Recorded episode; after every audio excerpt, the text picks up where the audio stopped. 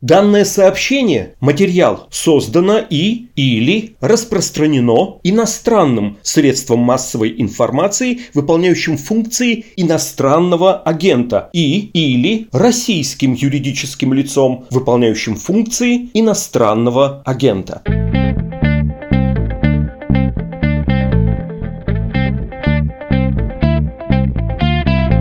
Здравствуйте, это подкаст «Что случилось?», посвященный новостям, которые долго остаются важными. У микрофона Владислав Горин. На днях президент Украины Владимир Зеленский подписал закон о предотвращении угроз национальной безопасности, связанных с влиянием олигархов. И скажу осторожно, далеко не всем в стране этот закон и политика деолигархизации представляются удачными. Сухо говоря, есть во всем этом отчасти волюнтаристский, отчасти авторитарный мотив. Хотя кто я такой, чтобы об этом рассуждать, и рассуждать об этом будет будет журналист Константин Скоркин. Привет. Приветствую. Если кто забыл, Константин публицист, сотрудничает в частности с Московским центром Карнеги, большой специалист по Украине, в частности по Донбассу. И есть чуть более экзотические факты. Кандидат в депутаты Верховной Рады 2012 года, уроженец Луганска. Закон об олигархах. Давай поговорим о нем. Зеленский подписал. И, в общем, вещь-то не новая. Можно я попрошу тебя описать, как этот закон, из чего он вырос, как его его основой были сладкие предвыборные речи, и как этот, в общем, популистский замысел, э, благородный, в чем-то пообтесала реальная украинская политика, с какими перипетиями этот закон потом принимался. Ну и уж потом отдельно, я думаю, дадим характеристику тому, что это такое, но сначала судьба. Ну, прежде всего, Зеленский, приходя к власти, в общем-то, мне кажется, уже изначально был настроен на вероятность противостояния вот с крупным капиталом, да, с олигархами, которые в значительной степени контролируют политическую систему Украины. И достаточно быстро он оказался с ними в конфликте. А, скажем так, прологом к этому закону стало введение санкций со стороны Совета национальной безопасности против медиа-империи Виктора Медведчука. Поскольку в какой-то момент Зеленского рейтинг начал падать, а, скажем, критика телеканалов, которую контролировал Медведчук и его партнеры, играла в этом ну, не последнюю роль. Поэтому Зеленский решил использовать такое своеобразное оружие, как введение санкций против собственных граждан, как бы основываясь на соображениях национальной безопасности. Он, собственно, заблокировал вот эти медиаактивы, телеканалы и бизнес-активы Медведчука в том числе. После этого санкции стали вводиться регулярно против различных людей, компаний, да, которые с той или иной степенью обоснования выставлялись из НБО как ну, некий угрожающий национальной безопасности, стабильности экономики, политики фактор. Но естественно, что эти действия Зеленского, они вызвали массу, скажем, споров в украинском обществе. Зеленского обвиняли в том, что он использует внеправовые репрессии, то есть нет никаких решений судов, а есть только, собственно, решение вот этого государственного органа. То есть, ну, по факту речь шла о таких произвольных действиях президента, да, которые оформляются в виде таких чрезвычайных декретов. Поэтому Зеленский решил подвести под свою борьбу с э, неофициальным влиянием на политику законодательную основу. И, собственно, был придуман вот этот закон антиолигархический, как его назвали, да, вот чрезмерном влиянии отдельных лиц да, на политику и так далее, там длинная формулировка. Собственно, по этому закону должна ввестись такая вещь, как э, реестр олигархов. То есть люди, отвечающие определенным критериям, попадают в этот список. Как бы, и, соответственно, на них там накладываются определенные ограничения после этого. В частности, они не допускаются к приватизации, им запрещено участвовать в финансировании политических сил, а государственные чиновники должны отчитываться о своих контактах с ними. Собственно, признаки эти были выставлены такие. Участие в той или иной форме в политике, влияние на СМИ, присутствие у данного фигуранта какой-либо монополии на рынке и сумма активов на сумму более 83 миллионов долларов. Что, в принципе, вся вот первая сотня украинского Форбса хотя бы по этому критерию уже подходит под категорию олигарха. Закон был принят Верховной Радой с большим трудом, потому что было определенное сопротивление внутри пропрезидентского большинства, и оппозиция не очень поддерживала это. Но одним из ключевых критиков закона оказался уже экс-спикер да, Дмитрий Разумков, который считал закон недоработанным, и он направил его на рассмотрение Венецианскую комиссию на предмет его, собственно, соответствия правовым нормам. Но это вызвало негативную реакцию Зеленского, и, в общем, все закончилось эта история тем, что закон в итоге был принят, а Разумков покинул кресло спикера Верховной Рады, ну и теперь, собственно, начал свою самостоятельную политическую карьеру, уже вне пределов команды Зеленского. Вот это, если вкратце, так как бы описать закон и связанные с ним все вот эти перипетии украинской политики. Про Разумкова и его разумную политику, это в кавычках, это депутатское объединение его, которое было недавно создано, поговорим обязательно. Немножко еще хочется задержаться на законе. Я, видимо, неправильно переводил гривны в доллары. Ты сказал 83 миллиона долларов, у меня получилось, кажется, 88. Ну, в общем, до 100 миллионов долларов, э, сравнительно небольшая цифра. Да, а что это за закон, все-таки рискну уточнить, хотя многое из этого ты проговорил. Потому что и то, что ты перечислял, и то, что я читал, даже по внешним признакам чисто формальным, но это если вдуматься и без всякой венецианской комиссии и отсылки к правам человека, такие внеправовые и весьма тревожные вещи. Само понятие олигарх, во-первых, ну, крайне подозрительное, и то, как э, человека можно определить, э, подвести под этот ярлык, это что у тебя много денег, меньше 100 миллионов, повторюсь, долларов, э, плюс медийное и политическое влияние, такое какое-то размытое чистая совершенно формулировка, но это такое, как говорят в Киеве. Это попахивает э, не борщом украинским, а русскими щами и плавающими в этих щах э, статусами иноагентов вообще-то. Ну, я думаю, что да, если смотреть из российской оптики, тут ассоциации, конечно, сразу возникают, как бы определенные. Тут как бы с этим сложно поспорить. Но действительно закон очень противоречивый с точки зрения, да, правовых норм. Но с другой стороны, у Зеленского на самом деле не так много инструментов для того, чтобы победить это теневое влияние, которое присутствует, безусловно, в Украине. И аудиторы ЕС, насколько помню, недавно, собственно, признавали, да, вот, что в Украине произошел этот захват государства, да, то есть когда неофициальные какие-то группировки, кланы захватывают государственные институты, заставляют их работать в свою пользу. То есть правовыми методами бороться с этим достаточно сложно, потому что логично, что эта теневая власть, она коррумпирует сверху сверху донизу, собственно, все институты власти, в том числе и правоохранители, в том числе и суды, как бы, и а, таким образом получая себе статус неприкасаемых. Собственно, из этой логики исходил Зеленский, когда шел на свои чрезвычайные меры. То есть тут такая очень двоякая ситуация. То есть, с одной стороны, да, мы видим, что эти законы, санкции, это все открывают путь к такому, ну, прямо скажем, авторитарному правлению, да, когда президент своей волей, собственно, назначает каких-то людей, там, свои враги, да, враги государства, и начинает там с ними активно бороться различными методами. С другой стороны, у Зеленского, еще раз повторюсь, у него мало легальных способов для того, чтобы бороться, собственно, с этим теневым влиянием.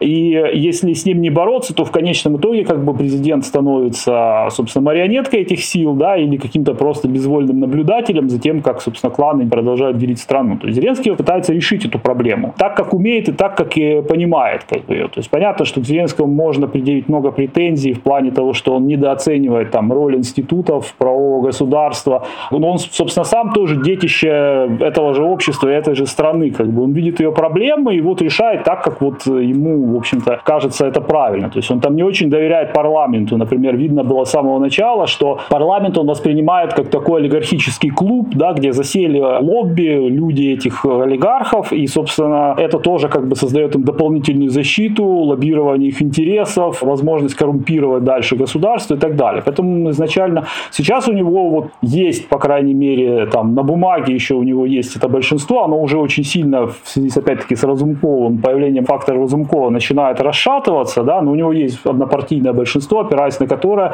он стремится проводить свою политику и пробивать свои законы, как бы, то есть это его, как бы, видение так, как должно правильно устроено быть в государстве, да, то есть что парламент в данном случае должен быть инструментом президентства. Он, безусловно, сторонник сильной президентской власти, сильной президентской республики, что, конечно, против противоречит украинской конституции, которая парламентская президентская страна, где парламент формирует правительство, правящая коалиция, и, соответственно, ограничивает этим власть президента. То есть тут очень большой клубок различных противоречий в связи с этим. Все, о чем ты говоришь, напоминает одну чуть более северную страну 22 года назад, но условия другие, и в том числе поддержка и общественный запрос, кажется, немножко другой, нет такого единодушия. Я думаю, что это обязательно надо будет обсудить.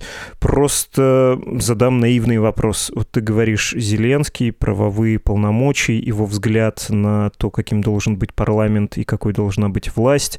А ты веришь в искренность его мотивов? Ну, что деолигархизация именно заявленной цели и отвечает. Потому что, опять же, там, прибегая к аналогиям, если мы говорим иноагент, мы знаем, что это не на самом деле ловит иноагента. Это подавление плюрализма.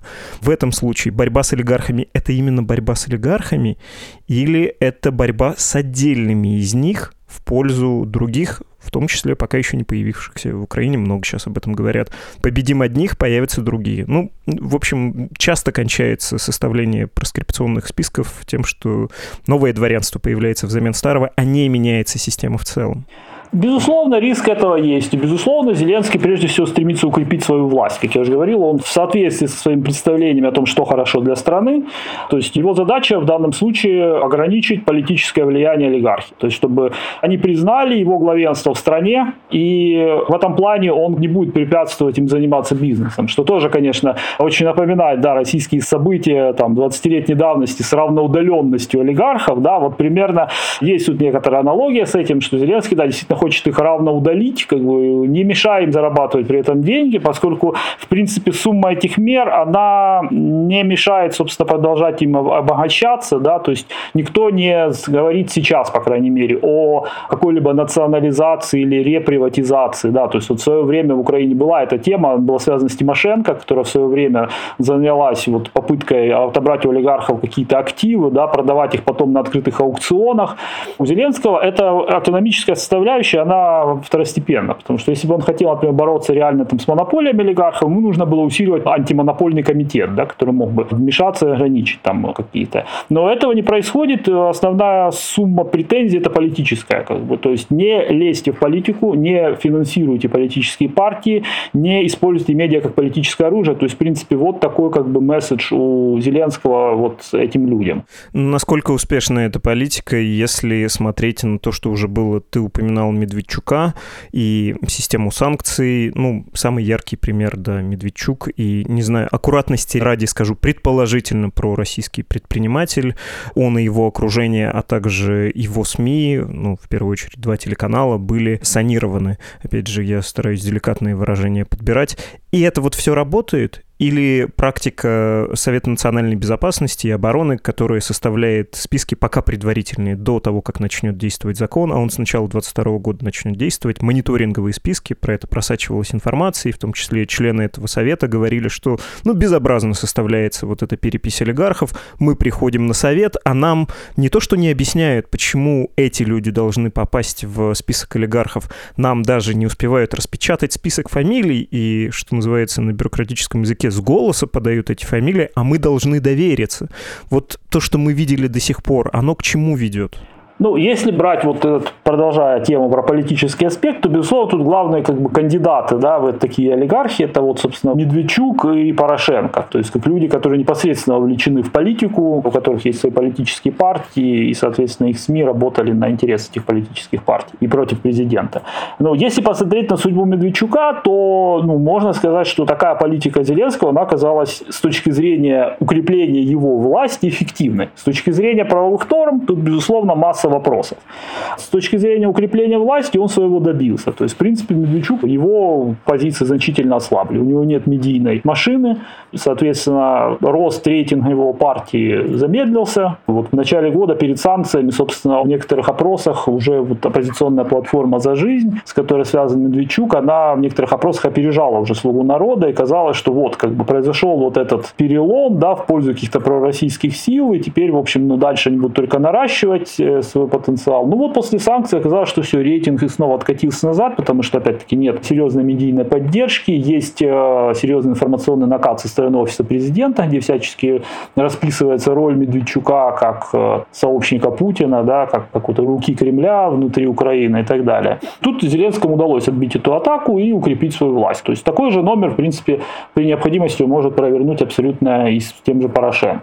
Тут будет сложнее, потому что здесь уже не скажешь, что это рука Москвы, да, Но как какой-то дестабилизирующий фактор Порошенко вполне можно представить, да, вспомнить его какие-то прегрешения временного президентства, какие-то его сговоры с тем же Медведчуком, потому что в Украине публиковали большое количество прослушек Медведчука, где он, собственно, рассказывал о том, как он решает свои вопросы с главным, да, ну, как бы там прямо не назывался Порошенко, но всяческий смысл выходил такой, что он решает там какие-то вопросы по Донбассу, по поставкам угля там и так далее, он все это время находился на связи с президентом, все делал с его одобрения. То есть есть, здесь тоже базу можно найти, к чему прицепиться тоже есть. Но сейчас уже речь идет не столько об олигархах-политиках, сколько о просто влиятельных фигурах, таких, например, как Ренат Ахметов, да, с которым последний там, месяц явно начался конфликт между Зеленским и Ахметовым. А телеканал Ахметова, он тоже как бы у него есть влиятельная медиагруппа Украина. Канал Украина-24 является ведущим информационным каналом Украины.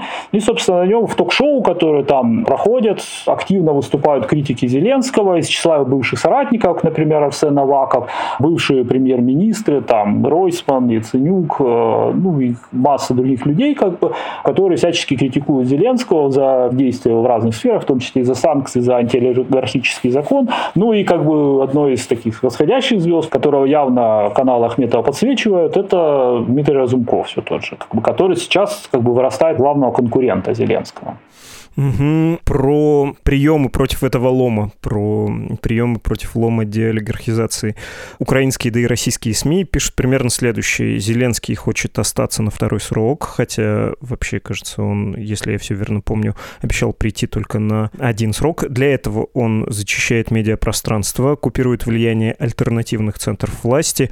Ну и вот э, дальше разворачивается игра. Скоро зима, почти пришла она, энергетический кризис может случиться, и тут в зависимости от симпатии пишущего, либо этот кризис провоцирует олигархи, чтобы насолить президенту и снизить его рейтинг, закрыть возможность пойти на второй срок, или наоборот, эта власть неэффективная, а все сваливает на мнимого внутреннего врага, и вообще делом надо заниматься, а не бороться с почтенными предпринимателями.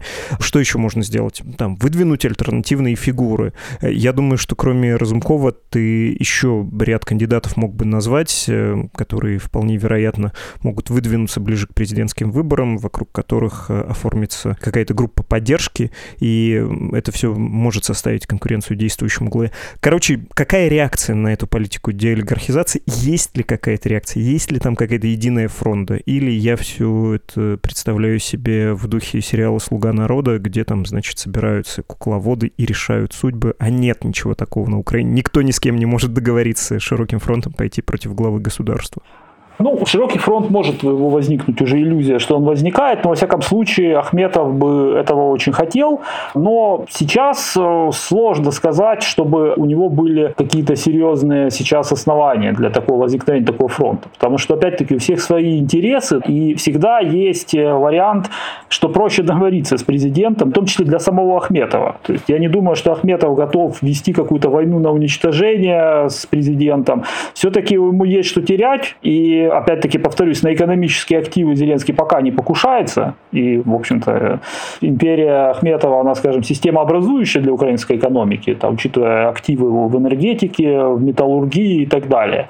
Поэтому здесь, э, я думаю, всегда есть шанс на сговор. Пока я вижу со стороны Ахметова желание показать президенту свои возможности, что он может ему испортить жизнь. То есть тут обе стороны показывают. Да? С одной стороны, Зеленский показывает, что он может испортить жизнь любому олигарху. И реально, как бы, ну, государство всегда больше возможностей возможностей, чем у, пусть даже очень самого могущественного, богатого человека. И с другой стороны, олигархи, прежде всего Ахметова, показывают свои возможности, медийные, политические, как они могут создать ему проблемы, поддержать его оппонентов и, скажем, обеспечить ему поражение на выборах, на парламентских либо президентских. Вот такой вот процесс идет, мне кажется, сейчас то, что из этого фронта там явно выпадает сейчас Коломойский, который в свое время поддержал Зеленского, потом с ним активно бодался по разным вопросам, но сейчас он скорее действует действует в поддержку президента, действует, потому что у него сейчас мало шансов, связанных с тем, что Коломойский оказался очень сильно под ударом на Западе. То есть там против него ведутся расследования, и, в общем-то, он сейчас в руках у Зеленского. То есть Зеленский может его просто сдать американцам, и как бы на этом все закончится. И поэтому депутаты Коломойского, его фракция, которую как бы связывают с ним, там, за майбутнее в парламенте, голосуют за все президентские инициативы вместе с большинством, в том числе за антиолигархический закон. То есть вот такой парадокс. Олигархическая фракция голосует за антиолигархический закон. Ну, это вот такие реалии политики. То есть там Порошенко и Медведчук, несмотря на все там их какие-то закулисные связи предполагаемые, да, им очень сложно договориться с точки зрения идеологии и взглядов своих последователей, да, то есть если оппозиционная платформа, это партия такая ориентированная на Россию, да, на Кремль, на какую-то вот сумму ценностей, которые с этим связывают, то там партия Порошенко, Европейская солидарность, это партия там прозападная, европейского выбора, ориентирована на какие-то национал-патриотические ценности, и, соответственно, избиратели этих политических сил не воспримут, да, какую-то коалицию между Порошенко и Медведчуком. Поэтому, да, противники Зеленского на самом деле очень разрознены, то есть сейчас какие-то предпринимаются попытки объединиться вот ради того, чтобы как-то Зеленского успокоить, да, как-то утихомирить его пыл борьбы со всеми. Но пока я не вижу какого-то широкого прямо фронта, который уже готов сместить Зеленского. Но Зеленский уже успел очень многих разозлить. Да, это так. И очень многие силы уже хотят, чтобы он не пошел на второй срок, хотя он сам собирается это делать. Как бы. вот. Что касается других претендентов, я тут в данном случае, раз мы уже, уже упоминали Разумкова, я на нем сейчас тогда уже остановлюсь, собственно, в чем суть его политического бэкграунда, да, то есть э, Разумков опасен для Зеленского тем, что это как бы более умеренная версия самого Зеленского, да, то есть они пришли в одной команде, и, в принципе, в свое время вот эта идея там скрепления страны, да, такая пацифистская платформа, на которой стоял изначально Зеленский, вот она очень близка Разумкову. И, соответственно, такая вот э, умеренность во взглядах, стремление к такой как бы более э, уравновешенной парламентской политике, которую Разумков демонстрировал, будучи спикером, он всячески показывал, что как бы вот он работает со всеми, что в парламенте есть и оппозиция, да, с которой надо согласовывать свои интересы, потому что там хорошим тоном в «Слуге народа» было считать, что это все люди вчерашнего дня, и вообще, поскольку они там не могут влиять на решения из-за того, что оказались в меньшинстве, на них не стоит обращать внимание. Разумков нет, Разумков старался согласовывать интересы со всеми, поэтому он такой вот как бы умеренный кандидат, который ориентируется на центристскую платформу, который против каких-то эксцессов там в плане какой-то языково-культурной политики, вот в частности тоже, что может быть близко там избирателям Юго-Востока страны. Плюс он очень достаточно расчетливый человек. Очевидно, что он свою вот эту карьеру нынешнюю уже готовил загодя. Даже вот партия «Разумна политика», она уже зарегистрирована на самом деле, уже существует партия. То есть ее как бы по факту еще нет, но уже как бы название забито было заранее, за год до этого. То есть это очень расчетливый человек, который поступательно строит свою карьеру. И мне кажется, что в то же время это, возможно, его самое слабое звено, потому что вот эта вот расчетливость и поступательность в хаотичной украинской политике очень часто оказывается недостатком. Потому что вот э, часто срабатывают такие вещи, на которые как раз ориентирован Зеленский. То есть на экспромт, на какой-то конфликт, да, на какие-то вот такие выходки. Это больше как бы импонирует, мне кажется, украинскому народу. Это больше пользуется популярностью. Разумков слишком скучный для украинской политики. И это, возможно, сыграет потом против него. Плюс сейчас, как к Разумкову тянутся все недовольные. Все, кого Зеленский обидел, все пытаются сейчас ему помочь, в том числе люди, которые могут стать для него токсичными, как тот же Аваков, который, конечно, он дистанцируется от Разумкова, но понятно, что он играет сейчас тоже в его игру. Ну, в общем, сейчас снова собирается такой фронт недовольных вокруг Разумкова. Сопоставимых фигур, конкурентов Зеленского сейчас нет. Несмотря на то, что рейтинг Разумкова пока только сейчас стартовал, да, там речь идет там, о 5-8%, но ясно, что он идет в рост. И дальше будет еще больше у него. Сопоставимых конкурентов нет, потому что я уже говорил о вот этом противоречии между Порошенко и Медведчуком, да, что пророссийские какие-то такие националистические лидеры, они как бы взаимно да, минусуют друг друга. И если во второй тур выходит Зеленским там, Порошенко, либо кандидат от оппозиционной платформы, то ясно, что победит Зеленский, потому что те, кто не будет хотеть пророссийского реванша или там, возвращения сил, там, связанных с Порошенко, будут голосовать за Зеленского как меньшее зло. Кандидаты такие, как там мэр Киева Кличко или бывший премьер Гройсман, на который в свое время тоже говорили, что у них будет большое политическое будущее, пока э, практика показывает, что они достаточно локальные лидеры. Вот э, Кличко популярен в Киеве, но не в общенациональном масштабе. И он уже говорил о том, что если что, то он будет поддерживать, скорее всего, Разумкова. Точно так же Гройсман очень популярен там на своей родине в Виннице. Его сторонники там контролируют местную власть. Ну, тоже карьера общенациональной политики у него как-то тоже не складывается.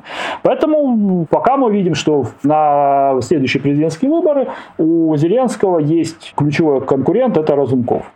На всякий случай справочно, очередные выборы должны состояться по графику. На Украине не предскажешь, конечно, ну, скорее всего, в 2024 году рейтинги, которые я видел у Владимира Зеленского, 21 с чем-то процентов, а, можно сказать, почему так мало? Ну, вообще в стране, где есть открытая политика, открытая дискуссия для президента, который не только что избрался и не для революционного какого-то лидера, нормально. Может еще подрасти, и можно и с этим идти, если у ближайшего конкурента, у Порошенко по тем рейтингам, которые мне попадались, там 14 с чем-то. Ну, в общем, такая плюралистичная система. Шансы вполне себе есть, если смотреть из э, сегодня.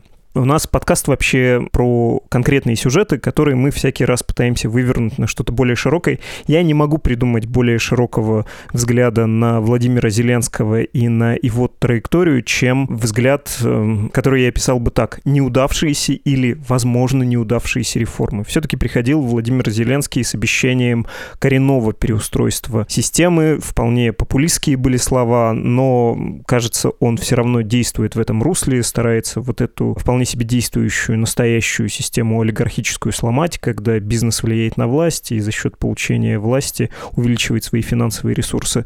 А что бы ты поставил Зеленскому в заслугу за то время, что он уже правит? Ну, потому что были и в самом делешные успешные реформы, я про рынок земли в первую очередь говорю, а были очевидные неудачи, которые мешают многим следующим шагам. И тут почему-то хочется в первую очередь сказать про судебную реформу, судебную систему, которая на Украине, с одной стороны, независима, ну, от президента, с другой стороны, крайне коррумпирована. Что бы ты про его миссию, насколько она удалась, э, сказал? Ну, если какие-то предварительные итоги подводить, то, в принципе, да, что-то ему удалось. Про рынок земли я полностью согласен. Это историческое решение, непопулярное, которое стоило ему количество определенное процентов да, в его рейтинга, но которое имеет большое значение для будущего. Да. Вот очень противоречиво то, что происходит сейчас с олигархами.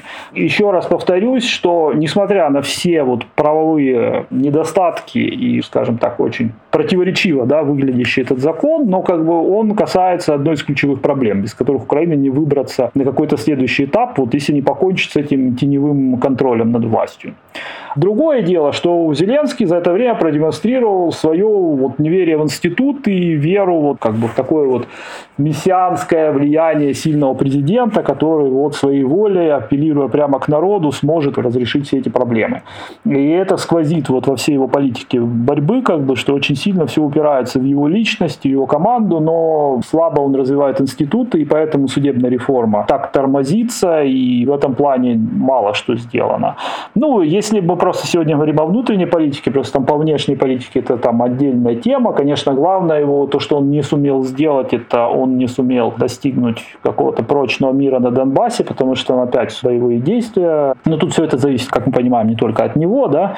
И не удалось ему, вот, э, как мне кажется, вот эта идея объединения страны, да, создания каких-то общих ценностей, ставка на какие-то общие ценности, объединяющие, которых он исходил в самом начале, она, мне кажется, тоже не удалась. Но тут э, дело не только в каких-то недостатках власти. Мне кажется, просто украинское общество тоже очень поляризировано и плохо воспринимает объединяющие ценности. С одной стороны, вроде бы и есть запрос как бы, на внутреннее какое-то примирение, с другой стороны, когда начинаются практические шаги, в обществе скорее идет отторжение от этих. То есть вот там можно вспомнить э, знаменитое там, обращение Зеленского, да, когда он там говорил, неважно под каким памятником а, назначают влюбленные себе свидания, под памятником там, какому деятелю. Да. Просто шквал негатива это вызвало, потому что общество поляризовано. Ну как так, да, там, как это можно, неважно под каким памятником, на каком языке. Очень даже важно. Это вопрос там о нашей идентичности. И, соответственно, это все не удалось. И Зеленский повернул такое привычное русло государственника, главного патриота, как бы немного напоминая этим э, Порошенко и его там эволюцию тоже, который тоже начинал как такой президент мира, а закончил как главный ястреб. Собственно, ради удержания своего рейтинга Зеленский как бы проделал тоже такую эволюцию. Ну, посмотрим, насколько это ему поможет в дальнейшем. Ну, вот э, примерно вот какие-то такие. То есть очень противоречиво.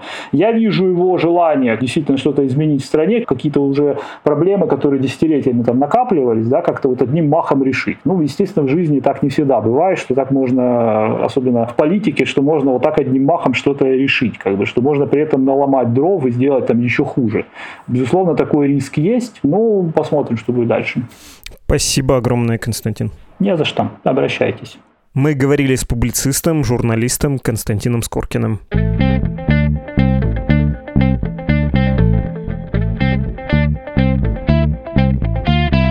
Это был подкаст «Что случилось?». Он посвящен новостям, которые долго остаются важными. Все эпизоды нашего подкаста вы можете найти на удобной для вас лично подкаст-платформе. Назову основные. Apple Podcast, CastBox, Spotify, Google Podcasts, а еще YouTube отдельно, который я, несмотря на то, что цифры там небольшие, люблю особенной любовью. Ведь там есть возможность прочитать комментарий к конкретному эпизоду, так что не стесняйтесь, пишите. И тут я должен попрощаться с вами до понедельника, но нет. Завтра в субботу будет специальный выпуск выпуск «Что случилось?», во многом экспериментальный. Обязательно послушайте и выскажите свое мнение. Всего хорошего. thank you